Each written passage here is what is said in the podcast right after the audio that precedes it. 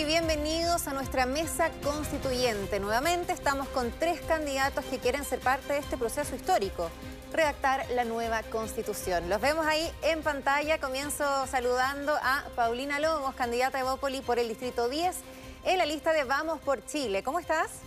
Muy bien, gracias Claudia. Diego Mardones.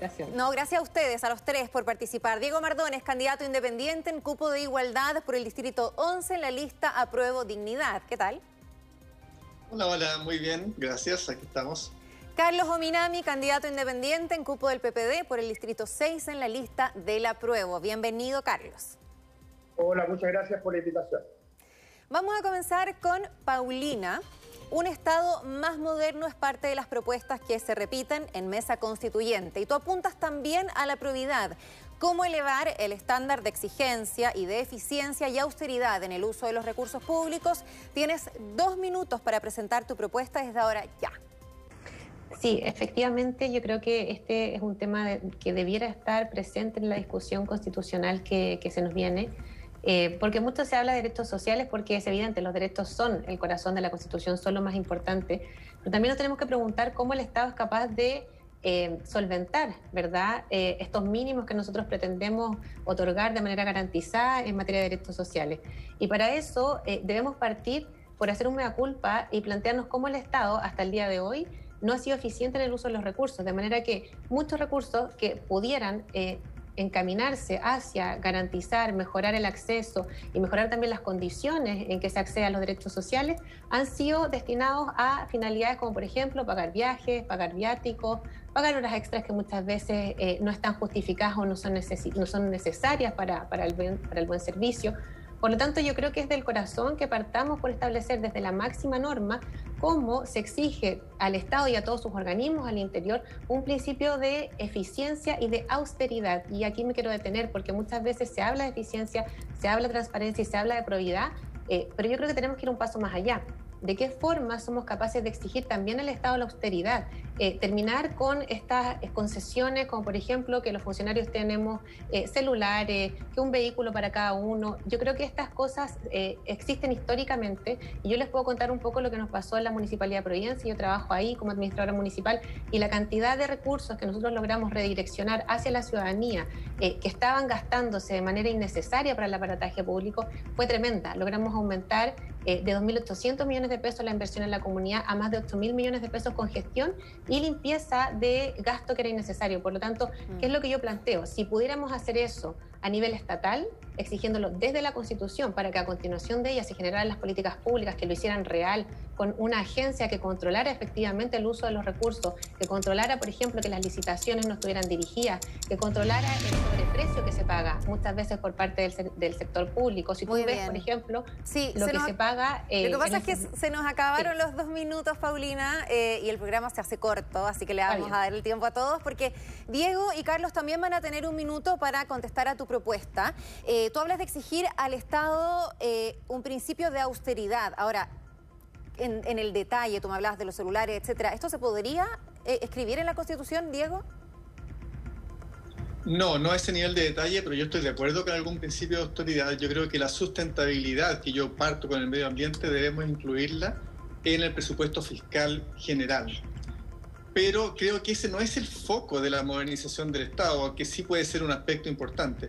La modernización del Estado tiene que partir por una profesionalización de los servicios y por una despolitización de los mismos.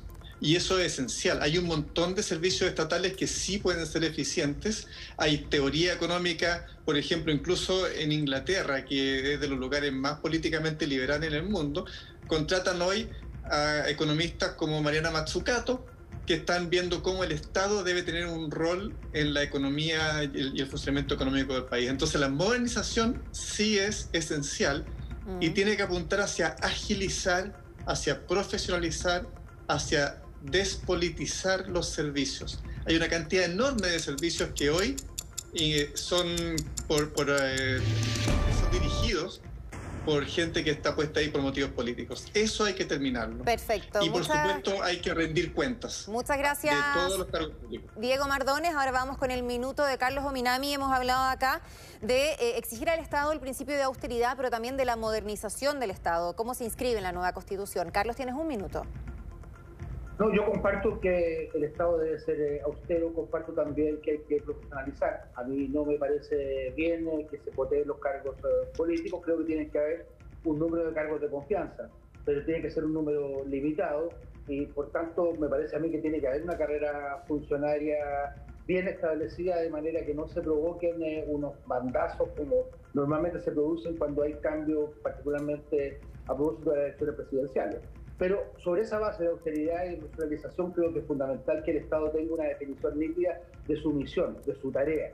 Y eso es lo que, no ha, eso es lo que ha faltado durante, esta, durante todos estos años, porque lo que hemos tenido es una constitución eh, que establece un Estado mínimo, que no le da misiones, sino que lo define en esta condición de subsidiariedad, que es un Estado que tiene que esperar a que los privados busquen hacer las cosas y una vez que los privados no las realizan, el Estado en ese momento solamente puede intervenir. Yo creo que es un Estado que está permanentemente llegando atrasado. Diego hablaba, hace una referencia a una, pregunta muy importante, a Mariana Mazzucato, que justamente habla en un libro muy reciente de que el Estado debe tener misiones. Misiones como sacar adelante una estrategia de desarrollo, misiones como poder eh, poner en práctica una, una estrategia de desarrollo sustentable. Me parece que eso es eh, lo fundamental, las misiones que democráticamente la ciudadanía le otorga al Estado para que éste las lleve a, la práctica en un marco naturalmente de austeridad y profesionalización. Carlos, sí, ya estamos en el tiempo, pero abrimos el debate. Paulina, eh, ¿qué recoges tú de lo que te han propuesto Diego y Carlos respecto a tu, a tu postura? Yo creo que evidentemente se enriquece, es difícil consolidar en dos minutos cuando es un tema tan grande como la modernización. Yo creo que todos los conceptos que aquí se han planteado están dentro de lo que uno espera eh, sea el Estado eh, al nivel que nosotros queremos, al nivel de eh, profesionalización, de austeridad, de eficiencia, de terminar también, estoy de acuerdo con los coteos políticos y terminar también con estos cargos que finalmente terminan siendo capturados por el Congreso cuando existen estos nombramientos cruzados. Yo creo que todo eso está dentro del debate y yo creo que lo bueno de esto es que son temas transversalmente aceptados, en los cuales todos estamos de acuerdo, por lo tanto veo con mucha esperanza lo que se puede hacer en una convención constituyente en esta materia. Diego. Eh, bueno, eh, sin duda, y el tema, la modernización no puede estar dada por eh, el uso de la caja chica. Todos los servicios públicos tienen que rendir cuentas a la población, todos ellos. Todas las autoridades del servicio público tienen que rendir cuentas a la población. Las autoridades no, no deberán ser, hay que limitar la reelección de todos los. Y, y necesitamos aplicar algo parecido a una ley de transparencia a todo nivel, a todo nivel porque solo con una transparencia absoluta en todo el quehacer de las autoridades escogidas por, elección popular o financiadas por el sector público, eh, vamos a poder limitar los casos de corrupción, por ejemplo, que son igualmente importantes y que están afectando la modernización del Estado hoy. Sí, que es transversal, lo vemos también mucho ¿no? en, nuestros países vecinos. ¿Cómo se puede controlar esto eh, a través de una nueva Carta Magna, Carlos? Mira, a ver, yo creo que lo fundamental en esto es tener eh, lo que decía anteriormente, un sentido de misión. Creo que además eh, todas las actuaciones eh, del Estado deben estar sometidas a criterios muy exigentes en materia de transparencia, de manera que hay una vigilancia ciudadana fundamental. Ahora, creo que junto con las cuestiones que se plantean como la austeridad, la profesionalización, hay que indicar también que el Estado tiene que estar correctamente financiado, porque también hay algo que ocurre que me parece a mí que es injusto y que hay que corregirlo. Al Estado se le exigen una cantidad enorme de prestaciones, de servicios que garanticen salud de calidad, educación de calidad, transporte de calidad, y no se le dan eh, los medios y los recursos para poder cumplir con esa tarea. Desde ese punto de vista creo que toda discusión sobre las misiones del Estado tiene que necesariamente acompañarse de los financiamientos correspondientes. Y eso lleva a una discusión sobre reformas tributarias, sobre royalty, de cómo el país es capaz de darle al, Estado los medios para sacar adelante su tarea. Por ejemplo, esto es muy caso de la salud. Estamos en el tiempo. Muchas gracias, Paulina, por compartir con nosotros tu propuesta y a Diego y Carlos, por supuesto, también por participar del debate. Vamos a seguir avanzando. Vamos contigo, Diego Mardones. Yo solamente te había entrevistado como astrofísico. También vas de candidato a la constituyente. La pandemia ha evidenciado la necesidad de tener un Estado presente y pendiente de los avances tecnológicos. Un país sin innovación parece ser hoy un país sin herramientas para enfrentar nuevas realidades. Diego, ¿cómo la nueva constitución puede definir parámetros que incorporen elementos para tener un Estado consciente de esta realidad? Tienes dos minutos. Em, hay que introducir eh, criterios de eh, desarrollo científico, desarrollo tecnológico desde el comienzo y de toma de decisiones en base a evidencia eh, que nos van a permitir abarcar cualquier eh, futura pandemia o cosas así. En la práctica, en el sistema actual, el gobierno fue incapaz de responder a la población, de responder a la, a la pandemia. Se crearon un montón de mecanismos, en principio, hace un, hace un año, una mesa social, una mesa llena de científicos, de matemáticos, de ministros, y no fueron capaces de, en un año, llegar a construir cosas como trazabilidad a todo nivel y llevar la protección de la población eh, a todo el país. Entonces necesitamos incorporar en la Constitución criterios del uso de recursos para, para eso, desde el comienzo a fin. En la primera parte, em, desarrollo científico y tecnológico tiene que ser un objetivo a la par con la educación de la ciudadanía. Si necesitamos salir de este extractivismo de una economía basada en cuentas bancarias, en acciones, hay que buscar desarrollo humano, capital humano avanzado y, con eso vamos a salir con educación y trabajo. Así que a, mi modo de ver, la educación y el trabajo deben ser el fuerte de todos los derechos sociales son los que tenemos que apuntar para que el Estado funcione de forma efectiva, para que el país funcione completamente de forma efectiva y podamos responder a las necesidades del futuro. Te quedan 24 segundos. ¿Los querés aprovechar? Ah. 20. Em, ay, es difícil no tener reloj No, no te preocupes. Podemos abrir el debate porque sin duda acá tus compañeros se van a querer eh, sumarse. Vamos a comenzar con Paulina. Eh, tú te referías a la pandemia, Diego, que ha sido nueva para todos. Sin embargo, hay críticas de cómo se ha gestionado eh, por parte del gobierno. Eh, si bien esto, nos pilló de manera inesperada a nosotros e incluso a los países desarrollados, ¿crees que podríamos haber respondido mejor con un mayor desarrollo tecnológico como propone Diego? Tienes un minuto. Sí, a ver, yo creo que eh, después de la batalla somos todos capitanes, como se dice, y, de repente, claro, uno cuando lo mira con la perspectiva siempre pueden haber espacios de mejora. Eh, pues si yo te dijera lo honesto todo perfecto, también creo que sería incorrecto, pero yo creo que calificar hoy día como una mala gestión eh, no me parece, yo creo que el objetivo, y más allá de, no ser experta en la materia, eh, en materia sanitaria me refiero, tú puedes ver por ejemplo, el, proceso de vacunación, que ha sido un proceso exitoso, que se llevó a cabo gracias a las negociaciones que tuvo el gobierno y que ha permitido generar eh, una masificación de, las vacunas que nos tiene hoy día en una situación bastante mejor respecto a nuestros países vecinos y a muchos otros países, eh, mirando un poco hacia esos países más desarrollados. Entonces, yo creo que ahí hay un buen ejemplo, una buena práctica, una buena política que se lleva a cabo. Ahora, en cuanto a la trazabilidad, que hizo relación directamente con, con una materia mucho más técnica, evidentemente se puede responder mejor. Ahora yo me pregunto de qué forma uno puede responder cuando tienes a la par una crisis social, una crisis económica y una crisis sanitaria. De manera tal que eh, yo creo que es complejo evaluarlo hoy día, eh, pero sí creo que nos da lecciones claras y es cómo nos preparamos y darnos cuenta que quizá tenemos que empezar a pensar en la sociedad que viene y no en la que tenemos. Se cumplió... Tenemos que empezar a Sí, pensar a futuro. Paulina, se cumplió tu tiempo. Vamos a conversar ahora con Carlos Ominami para ver qué opinas al respecto. Tenemos tremendos talentos en el área científica en nuestro país. ¿El gobierno no se la está jugando por la ciencia en Chile? Mira, a ver, eh, antes, eh, respecto a la discusión anterior, creo que la gestión sanitaria del gobierno tiene, tiene luces y tiene sombras. Tiene luces, se hizo bien todo el tema de la reconversión hospitalaria, se hecho bien el tema de la vacunación, sobre la base de un principio, además de acceso universal, que me parece a mí un criterio fundamental que desgraciadamente no está aplicando en el ámbito de las ayudas económicas y sociales. Respecto de la, de la innovación, yo creo que nuestro país está muy, muy al debe. Nuestro gasto en ciencia y tecnología es eh, bajísimo. Creo que la nueva constitución debiera, en consecuencia, plantear con mucha fuerza la importancia de la innovación generar eh, a partir de la nueva constitución un Estado que tenga visión estratégica, un Estado con capacidad de, innovación.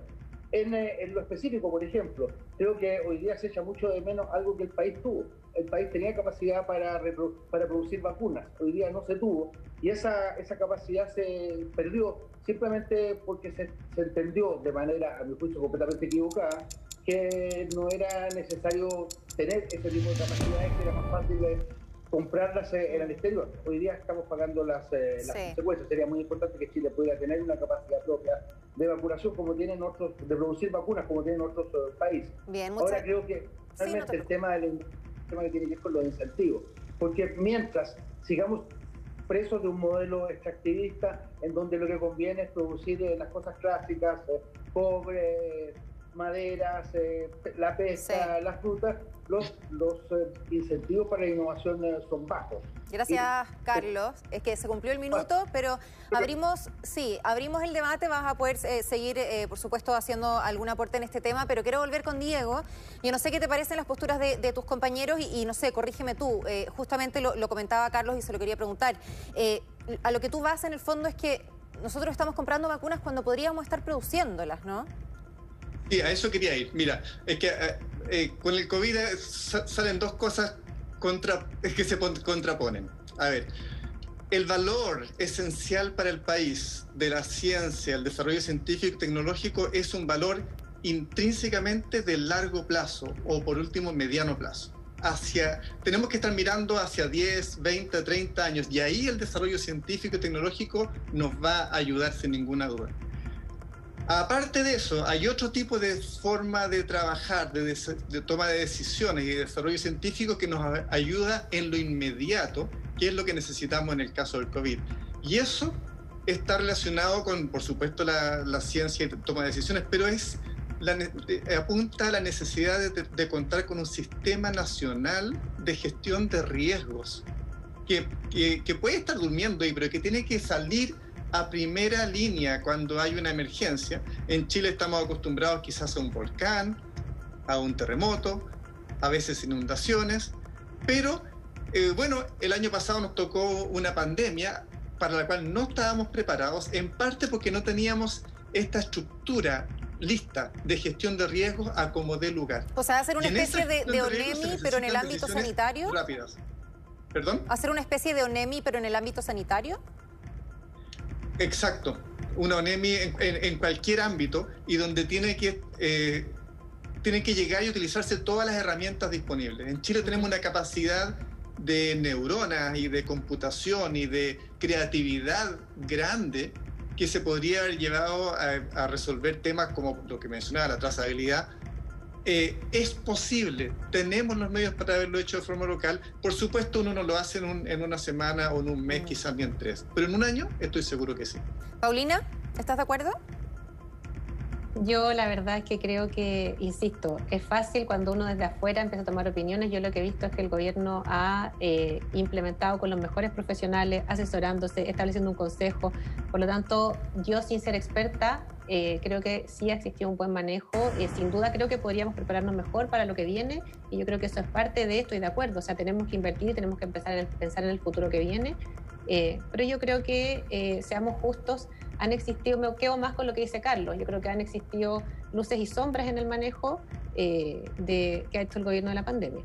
Claro, lo ideal es sacar elecciones de lo que estamos viviendo ahora.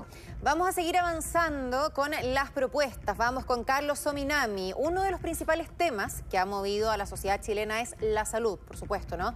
¿Cómo se asegura una atención igualitaria? ¿Cómo también se puede constitucionalmente definir parámetros previsionales en la nueva constitución? Tienes dos minutos, Carlos.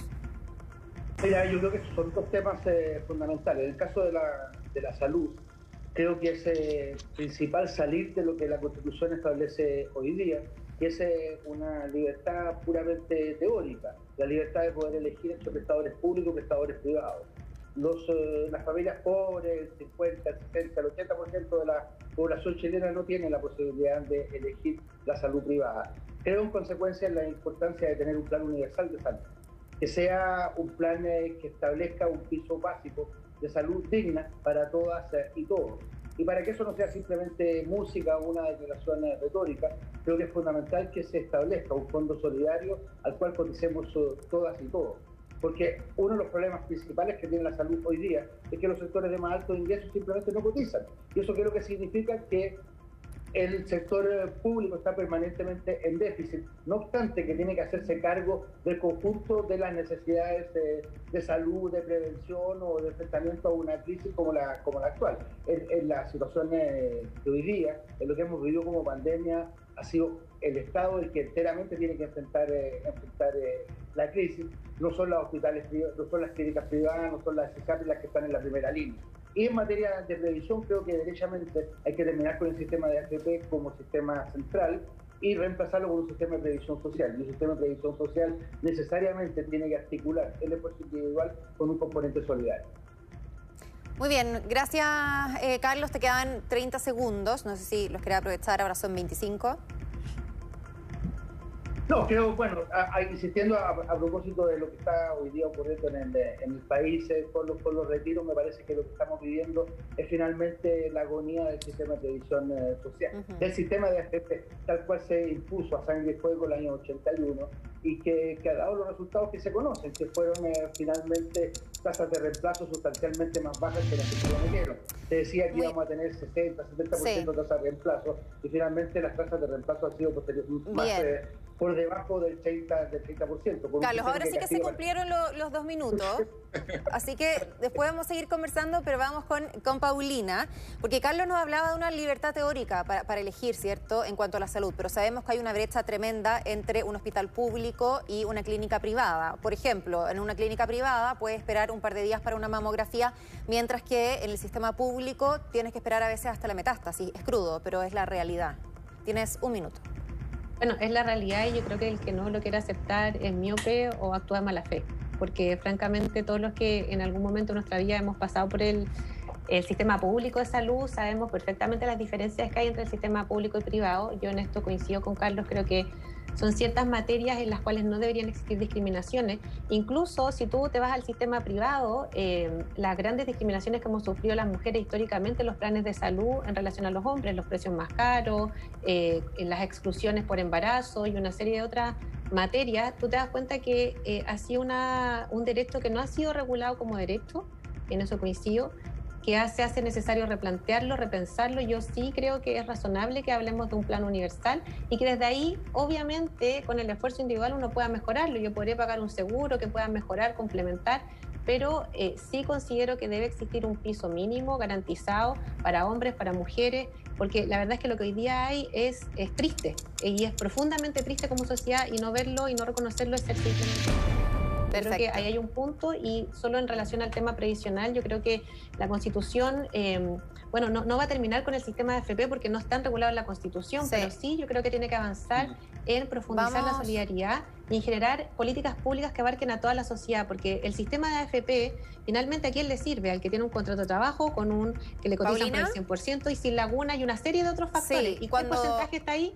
Cuando abramos el, debate vamos a poder, eh, vas a poder seguir con tu alocución porque ahora eh, llega el minuto de Diego, ¿no?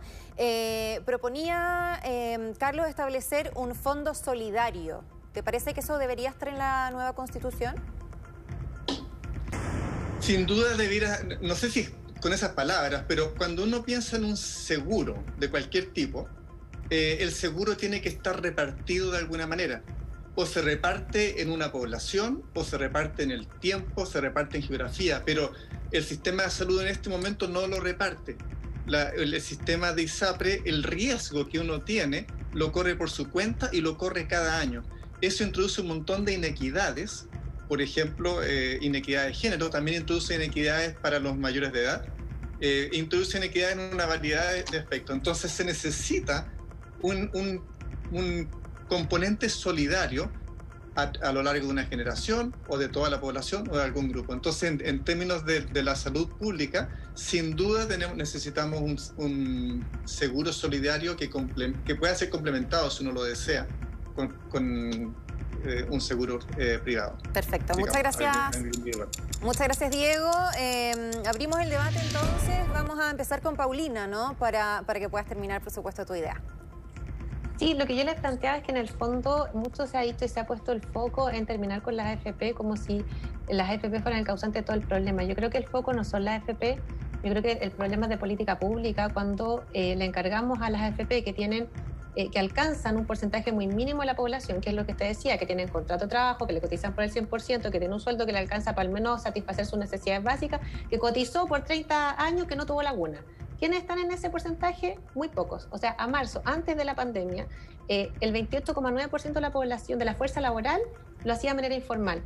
Por lo tanto, yo creo que acá el problema es que la política pública universal o general abarca o llega solo a un porcentaje muy mínimo de la población. Por lo tanto, tenemos que complementar esas políticas públicas con aquellas que le competen al Estado. No le compete a la AFP hacerse cargo de un problema social. El fin social corresponde y compete al Estado. Por lo tanto, cuando nosotros pretendemos que sean las AFP las que salgan a resolver un problema que no tiene, eh, que no tiene ni competencia ni tampoco estuvo pensado para resolver, entonces nos equivocamos en los fines. Yo creo que la AFP es un sistema que ha funcionado y debe seguir funcionando para quienes funciona.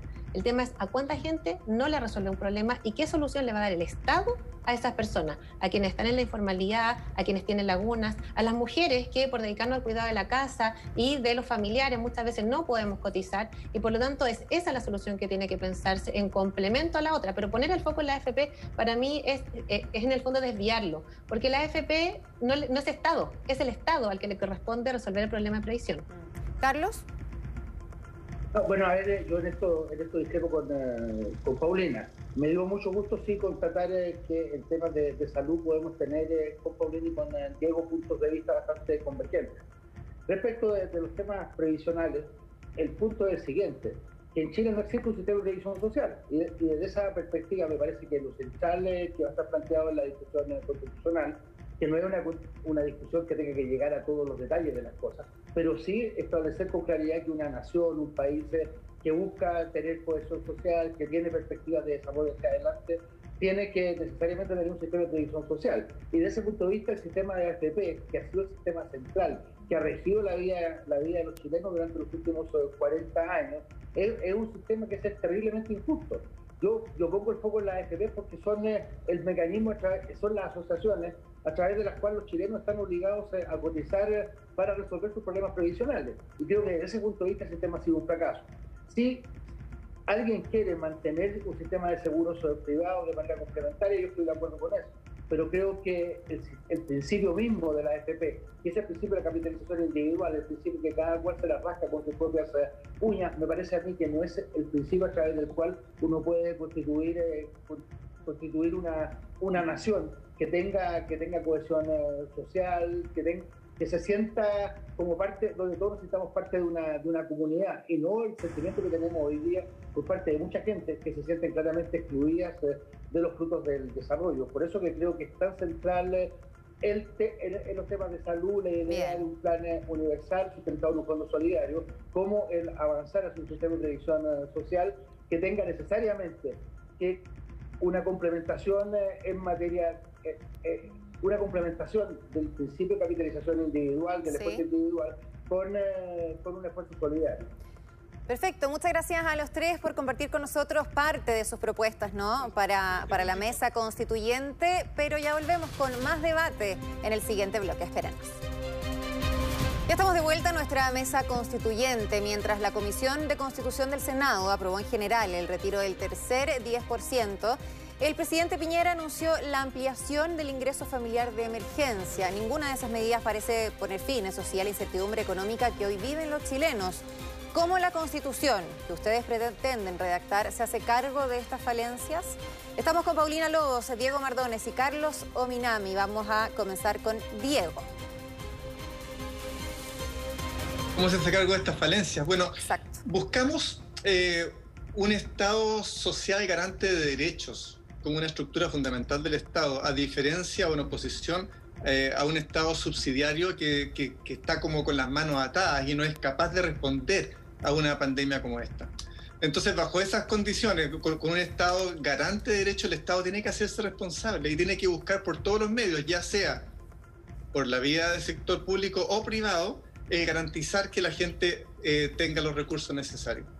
Entonces, es, ese cambio que podría parecer menor es clave para que el Estado tenga las herramientas también junto a un Estado más moderno y ágil para responder ante este tipo de, eh, de, pandemia, digamos, este tipo de necesidad de la población. Esta crisis. Carlos, eh, ¿qué te parece el anuncio hecho hoy por el presidente Sebastián Piñera? Claramente no, no es la solución al problema. Mire, yo creo que el, presidente Piñera, desgraciadamente, ha estado permanentemente detrás de las necesidades. Partimos al inicio de la pandemia con un bono de 65 mil pesos, eh, se han ido generando nuevos eh, programas, eh, pero finalmente las ayudas no han llegado en el tiempo oportuno y en la cantidad necesaria. Eso es lo que ha hecho que la gente finalmente tenga que apelar a sus propios recursos y es la lógica que ha tenido el primero el segundo y probablemente el tercer retiro. Yo creo que un Estado social democrático de derecho no puede dejar a la gente abandonada a su suerte como realmente ha ocurrido con este gobierno. Este es un país que tenía por su historia, su historia fiscal, tenía los recursos, tiene los recursos para hacer eh, políticas eh, mucho más generosas. Creo que el caso de Chile y el caso de esta gestión en particular, eh, ya no es un tema estrictamente constitucional, es un tema que tiene que ver con la acción gubernamental. Lo que hemos tenido ha sido un gobierno que, ha hecho gala de mucha sensibilidad en materia social y también eh, de, una cierta de una cierta mezquindad. Se han eh, establecido programas que por la vía de la ultrafocalización terminan generando una cantidad enorme de, de angustias, de dificultades, porque las personas tienen muchos mm. problemas para poder acceder a los beneficios. Creo que se citaba, por ejemplo, el caso de la vacunación como un buen ejemplo. La vacunación justamente tiene la gracia de ser un programa universal, por oposición al IFE, al bono de clase media, que son eh, finalmente programas que sobre la base de las focalizaciones terminan generando muchas, eh, muchas arbitrariedades, dejando a mucha gente afuera. Creo que esto es realmente impropio de un eh, país eh, que tenga, que tenga como el que nosotros quisiéramos un Estado social democrático de derecho. Mm. Paulina, ¿tú estás de acuerdo con, un tercer retiro? A ver, eh, estamos todos de acuerdo, ¿no? En que lamentablemente, eh, o, lo ideal sería no tener que recurrir a nuestros propios ahorros para, para el futuro, ¿cierto? Sin embargo, eh, por lo que dicen los parlamentarios, incluso del oficialismo, no, no queda otra alternativa. No, yo creo que alternativas quedan y yo creo que eh, si tú escuchas expertos de todos los sectores políticos te van a decir que eh, echarle mano a los ahorros propios para vejez es, eh, es en el fondo, debería ser la última ratio, debería ser la última alternativa y la última opción cuando ya no existen otras instancias previas y ya le echaste mano a todo lo demás evidentemente, si llega un punto en que ya nos gastamos toda la plata y no existe de dónde más sacar plata, bueno, tendremos que pensar en medidas excepcionales para momentos excepcionales. Pero cuando tú te das cuenta que todavía existen instancias donde existe la posibilidad de diseñar mecanismos para salir en ayuda y en rescate de esas familias sin tener que hipotecar con eso su futuro y el financiamiento de su vejez, que claro, hoy día no lo vemos, pero en 30 años más va a ser un tremendo tema y va a ser una tremenda crisis en los efectos que van a tener estos retiros, porque no solo lo que tú retiras ahora significa que esa plata dejó de rentar durante todos estos años y por lo tanto las posibilidades de acceder a una pensión relativamente digna ya se fumaron. Ahora, esos mecanismos que... tú dices, Paulina, hay que poner en marcha. O sea, en la práctica, ¿eso está sucediendo? Porque estamos viendo eh, bonos así como de, a poquito que no están llegando a todas las personas que lo necesitan. Yo creo que en esta materia el gobierno ha hecho tremendo esfuerzo por focalizar y focalizar es una herramienta eh, evidente. Cuando tú no tienes recursos ilimitados, tú dices, bueno, ¿quién ayuda al que más lo necesita? El tema es cómo definimos quién es el que más lo necesita y ahí yo creo que los mecanismos han sido complejos han sido complejos de entender, complejos de aplicar y han generado mucha confusión en la ciudadanía y yo veo con buenos ojos esta ampliación o modificación que se hizo al IFE porque siento que va en la línea correcta, que es ir simplificando. Tampoco yo creo en la universalidad en estos casos porque obviamente no existe recursos para entregarlo de manera universal y por otro lado no todas las personas lo necesitan, por lo tanto sí creo que debiera focalizarse, pero con una fórmula muchísimo más simple, por lo tanto veo con buenos ojos esta simplificación o este avance a eh, simplificar los mecanismos. Yo creo que ahí sí hay una tarea para el gobierno, pero por cierto que también seamos honestos, si tuviéramos eh, recursos para poder financiarlos a todos, eh, sería bien distinto, pero cuando no es esa la situación, tú tienes que focalizar, eso es evidente. Hagámoslo mejor, sin duda. Diego, pero yo creo que la focalización es necesaria. Diego, ¿y cómo hacerlo mejor sin tener que recurrir a un tercer retiro? Eh, en este caso, esto es una crisis bestial y, se necesita hacerlo fácil. Necesitamos que la gente esté en cuarentena. Para ello, un ingreso universal de emergencia debiera haber estado sobre la mesa desde el comienzo. El gobierno se sorprendió con el tema del primer retiro y fue un desastre y bueno, salió. Después de eso, uno esperaría que el gobierno hubiera reaccionado de forma más rápida y sin embargo tuvimos que acudir a un segundo retiro y ahora está el tercero. Y estamos en la misma situación que con el primer retiro. Entonces, un ingreso universal de emergencia creo yo que habría salido más barato, habría sido más eficiente, más rápido y, habría resuelto, habría cooperado significativamente apoyando a las familias en sus casas para que eh, se cuiden de, la salud con la cuarentena, por ejemplo. Ahora, eh, el tema del ingreso universal eh, también es algo que, que se discute mucho. No sé si tú estás de acuerdo con esta idea, Carlos. Pero una vez. Yo, ¿Perdón? yo estoy de acuerdo y me parece a mí que es eh, evidente que en las condiciones eh, de emergencia debiera haber un ingreso universal de emergencia para el 70-80% de la población más eh, vulnerable del país. No es cierto que no existan los recursos. Chile tiene los recursos. Chile tiene una, un ahorro externo expresado en los fondos soberanos de más de 20 mil millones de dólares. Y más aún, en este periodo, en este año, el, el gobierno y las arcas fiscales afortunadamente están beneficiando de una alza del precio del cobre muy importante. El precio, el presupuesto de la nación está construido sobre la base de una estimación del precio del cobre de 2 dólares 80. Vamos a tener ya con toda seguridad en el curso de este año 2021 un precio del cobre por sobre los 4 dólares la libra. Eso significa 1.500 o 1.000 millones de dólares adicionales a lo que estaba establecido en el presupuesto. Por tanto, entonces, los recursos están. El problema es una definición de política. Y en esto yo creo que definitivamente el gobierno llegó tarde. La gente ya no cree que el gobierno pueda enfrentar eh, la emergencia en la forma que corresponde. Y esa es la razón por la cual eh, los eh, retiros, con todas las dificultades muy bien, vamos a cerrar el debate contigo, Paulina.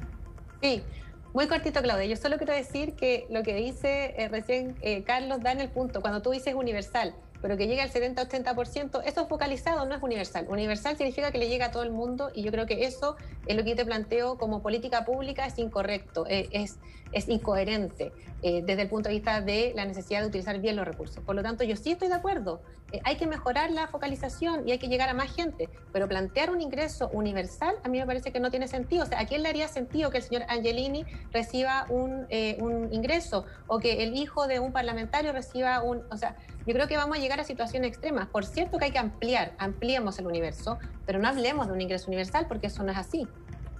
Muy bien, eh, gracias Paulina, gracias a todos por participar de este debate. Por algún momento se nos, se nos pegó don Carlos Ominami, pero ya lo tenemos de vuelta justo a tiempo para despedirnos en esta mesa constituyente. Muchas gracias a los tres por participar, estuvo muy interesante el debate. Paulina Lobos por el Distrito 10, Diego Mardones por el 11, Carlos Ominami por el Distrito 6. Muchas gracias. Eh, gracias a ustedes en sus casas también por acompañarnos. Les recuerdo a ustedes tres que estos debates quedan publicados en nuestras redes sociales. Nos pueden seguir en Instagram, por ejemplo, con el arroba megapluscl y así además pueden compartir entre sus seguidores este debate. Que estén muy bien, que tengan una buena tarde. Bueno, muchas gracias eh, a todas y todos. Chao. Nos despedimos de ustedes también. Chao, chao. Nos despedimos de ustedes en sus casas. Vayan a seguir en nuestras redes sociales. Nos reencontramos mañana a esta misma hora con otra mesa constituyente. Que esté muy bien.